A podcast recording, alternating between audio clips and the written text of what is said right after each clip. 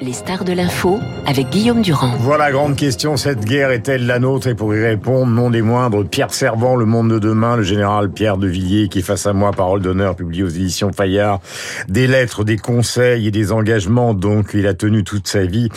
Depuis l'âge de 17 ans, euh, auprès, ces lettres évidemment de la jeunesse d'aujourd'hui, il s'agit de défendre la patrie, de défendre la France, d'accepter l'autorité et d'éviter donc que notre continent se délite totalement. Pierre de Villiers, bonjour. Bonjour, D'ailleurs, à un moment, vous citez euh, l'un de nos collaborateurs, Pascal Bruckner, dans un entretien du Figaro. Vous dites, pendant cette, enfin, vous citez, pendant cette décennie doucereuse, nous avons vécu dans le conte de fées néolibéral. On va revenir sur la guerre, mais vous avez l'impression que quelque chose dans nos sociétés est en train de partir totalement à volo. Ça fait des années que vous dites ça, mais est-ce qu'il y a un accélérateur? Oui, le temps s'accélère et il y a eu un accélérateur. Euh, On n'a peut-être pas assez analysé, c'est la pandémie qui a tout accéléré les tendances. Elle n'a pas changé en profondeur ces tendances, elle les a accélérées. Et on voit bien que ça va mal à l'extérieur, ça va pas très bien à l'intérieur, et que les jeunes ont besoin qu'on leur euh, réincule, qu'on leur réapprenne un certain nombre de points d'ancrage pour euh, réussir leur vie, pas simplement réussir dans leur vie, mais réussir leur vie. Hmm. Vous parlez notamment, euh, évidemment, de, de ce que fut votre adolescence, euh, et notamment d'un lieutenant d'Artenay, c'est ça, hein, qui vous a donné votre boîte avec votre casoar dedans pour Saint-Cyr, et il y avait écrit, évidemment, quelque chose que connaissent tous les militaires et les officiers comme vous, mon âme à Dieu, mon cœur à ma famille, mon corps à la patrie. Est-ce que vous avez l'impression que dans la France d'aujourd'hui, ça passe encore, ce genre de de quand je dis ce genre de formule, c'est péjoratif quand je, je l'emploie comme ça, mais euh, c'est profond. Oui, je crois que la jeunesse a changé par rapport aux générations précédentes, ça s'est accéléré et que peut-être comme un, par un réflexe d'anticorps, elle a besoin qu'on lui parle avec authenticité, avec fermeté, avec autorité et avec humanité. Hmm. On a perdu la fermeté, on est euh, parfois faible, et on a perdu l'humanité dans cette société très déshumanisée Mmh. par un individualisme forcené. C'est ça qu'il faut retrouver, cet équilibre.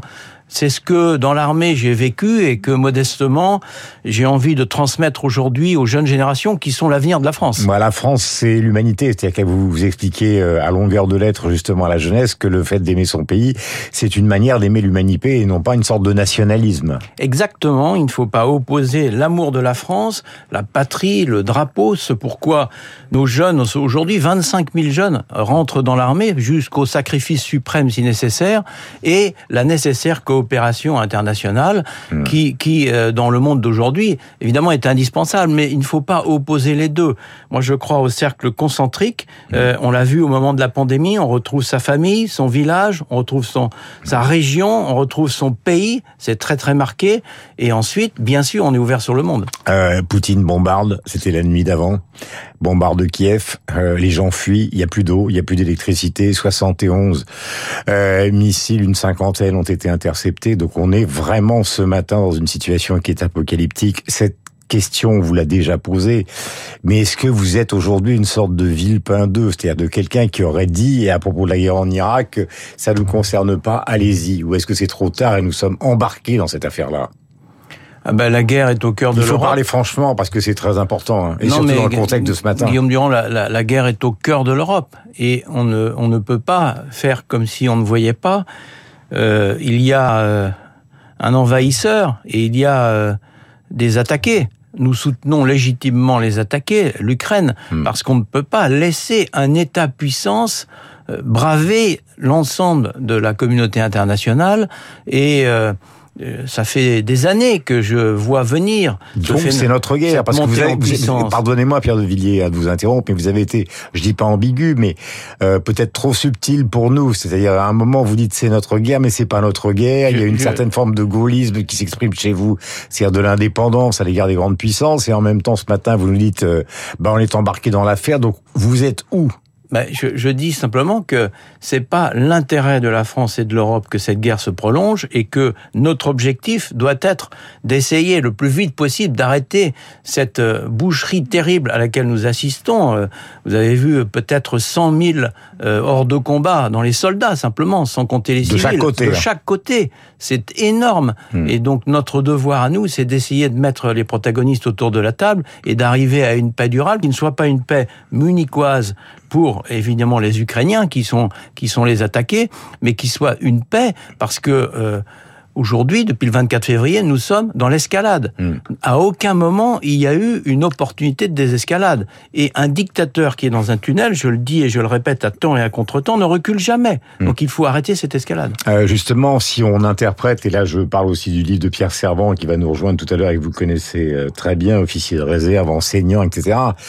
En fait, euh, Pierre dit, il sera là avec Franz-Olivier Gisbert, le pari de Poutine, c'est que euh, les De Villiers, les Durand, les Gisbert, tous ceux qui nous écoutent ce matin, ils n'ont plus ce que vous aviez jeune, c'est-à-dire la capacité à souffrir. Nous, on va peut-être perdre des batailles, on va peut-être prendre des missiles, on va peut-être avoir des croiseurs qui vont être coulés, des unités qui seront pulvérisées euh, par des batteries d'artillerie commandées à distance par les Américains, mais nous tiendrons alors que les Européens finiront par partir en capilotade. Est-ce que c'est ça le pari de, de Poutine? Oui, certainement. On voit bien qu'il attaque euh, les installations énergétiques pour couper euh, le chauffage, pour perturber euh, les circuits d'eau, pour atteindre le moral de la population. C'est ça son objectif, manifestement, pendant l'hiver, pour ensuite, au printemps, avoir reconstitué ses forces militaires et être capable de mmh. reprendre l'ascendant militaire.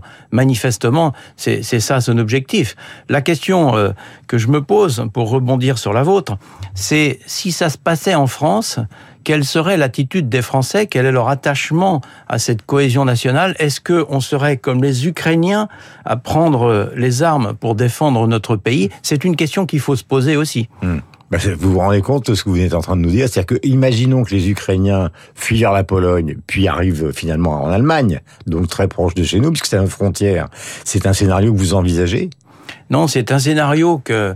Parce que, vous, êtes, vous avez quand même été chef d'état-major, donc euh, l'art, c'est d'anticiper. C'est un scénario qu'il faut envisager, le retour des États-puissances. Et on voit bien que ces États-puissances, qui pour l'essentiel sont des anciens empires qui cherchent à regagner leur influence perdue, ont des stratégies de long terme, mmh. réarment depuis 15 à 20 ans de 5 à 10 par an quand nous C'est ce que vous expliquez dans quand le livre. nous nous avons euh, savouré si je puis dire les délices des dividendes de la paix et donc euh, c'est aussi pour ça que j'écris ce livre euh, à la jeunesse parce mmh. que je crois qu'il faut qu'ils soient conscients du monde qu'ils ont devant eux et que cette paix cette paix depuis plus de 75 ans que nous avons et que nous ne savourons pas assez, cette paix est fragile. Nous sommes dans un monde instable. Euh, Zelensky parle de crimes contre l'humanité. L'Europe a décidé que les troupes de Kadyrov et celles de Wagner appartenaient maintenant aux organisations terroristes.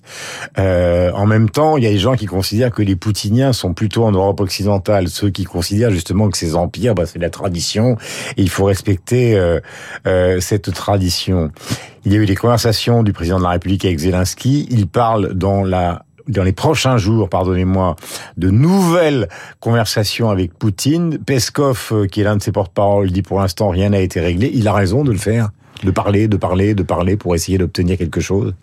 Moi, je trouve que l'honneur de la France, c'est d'essayer euh, de mettre euh, les protagonistes autour de la table. Bien sûr, la France est un des rares pays au monde qui est capable d'arriver à un résultat diplomatique et il faut jouer toutes les cartes plutôt que de d'être dans cette logique de l'escalade permanente mm. dont on sait que ça peut nous mener dans des dérives avec une extension éventuelle du conflit. Vous savez, euh, moi je suis un passionné d'histoire militaire et à chaque fois on voit bien en 14, en 39, aucun des dirigeants de l'époque ne voulait la guerre mm. et pourtant on a eu la guerre. Mm. Donc tant qu'il est encore temps, il faut jouer la carte du dialogue et de la diplomatie. Mais si vous faites partie, pardonnez-moi, c'est le vieil historien que je suis qui est là. Euh, les conversations qui ont eu lieu justement quand Ribbentrop venait à Paris, etc. On l'a reçu, ministre des Affaires étrangères, mais ça ne tenait absolument pas compte euh, dans la tête de Daladier des arrière-pensées militaires qui étaient forcément la destruction. Le problème, c'est les arrière-pensées de Poutine. Exactement. Si les arrière-pensées de Poutine consistent à dire on va faire la guerre quoi qu'il arrive, on finira par détruire Zelensky, on finira par y arriver. Si Zelensky pense fondamentalement que la seule chose qu'on peut faire avec l'appui des Américains, c'est d'éliminer physiquement Poutine, où est la place à la conversation?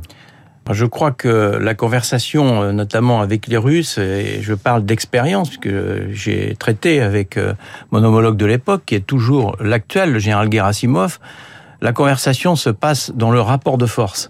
Elle ne s'établit efficacement que dans le rapport de force. C'est-à-dire? C'est-à-dire que euh, on va se retrouver tout à l'heure. il faut continuer à mettre la pression en aidant euh, le peuple ukrainien face à cette euh, offensive russe. euh, pour que le président Poutine mm. se sente dans une dans une nasse cette fois-ci lui-même sous pression en rapport de force. Voilà, hmm. c'est la seule solution de mon point de vue. Hmm. Mais maintenir le dialogue est, est, une nécessité à la condition que nous ayons le rapport de force. J'ai une dernière question avant qu'on passe à la revue de presse au rappel des titres et vous resterez avec nous donc avec euh, Gisbert avec Pierre Servant.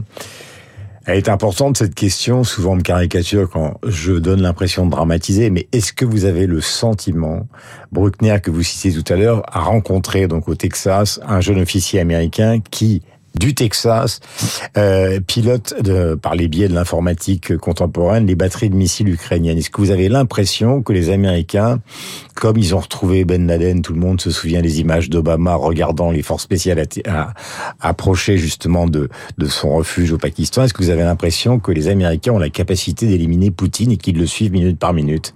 Ça, je pense que les Américains. Attendez, c'est un, chef d'état-major hein, que je, pose la question. Plus je pense que les Américains ont une capacité en matière de, de renseignement hors du commun, renseignement euh, technique, technologique, mais aussi humain. On l'a vu euh, mmh. euh, au moment du déclenchement de l'offensive le 24 février. Après, je ne sais pas quelles sont leurs capacités et je n'ai pas travaillé la question. Vous savez, moi, euh, mais ça existe. J'ai quitté l'institution il y a cinq ans, donc non, mais je ça suis existe comme tout un, techniquement. Je, je, suis comme tout un chacun. Évidemment que euh, tous les présidents toutes les autorités dans le monde sont aujourd'hui protégées plus que jamais, puisque les menaces sont multiples et multiformes. Je suppose que le président Poutine est également protégé, et après, euh, on verra ce qu'il en est. Mais euh, je, je, crois que dans l'immédiat, l'objectif que l'on doit se fixer, c'est d'essayer euh, d'aller vers la paix. Et je dois dire, très objectivement, que le contexte du moment euh, ne s'y prête pas, puisque aucun, aucun, des deux partis n'a intérêt à aller vers la paix aujourd'hui. Nous sommes avec Pierre de Villiers, parole d'honneur, euh, excellent livre publié aux éditions Fayard, des lettres à la jeunesse. Vous restez avec nous, Pierre Servant va nous rejoindre, ainsi que Franz-Olivier Gisbert. Voici le rappel des titres et la revue de presse de David Abiker. Bienvenue.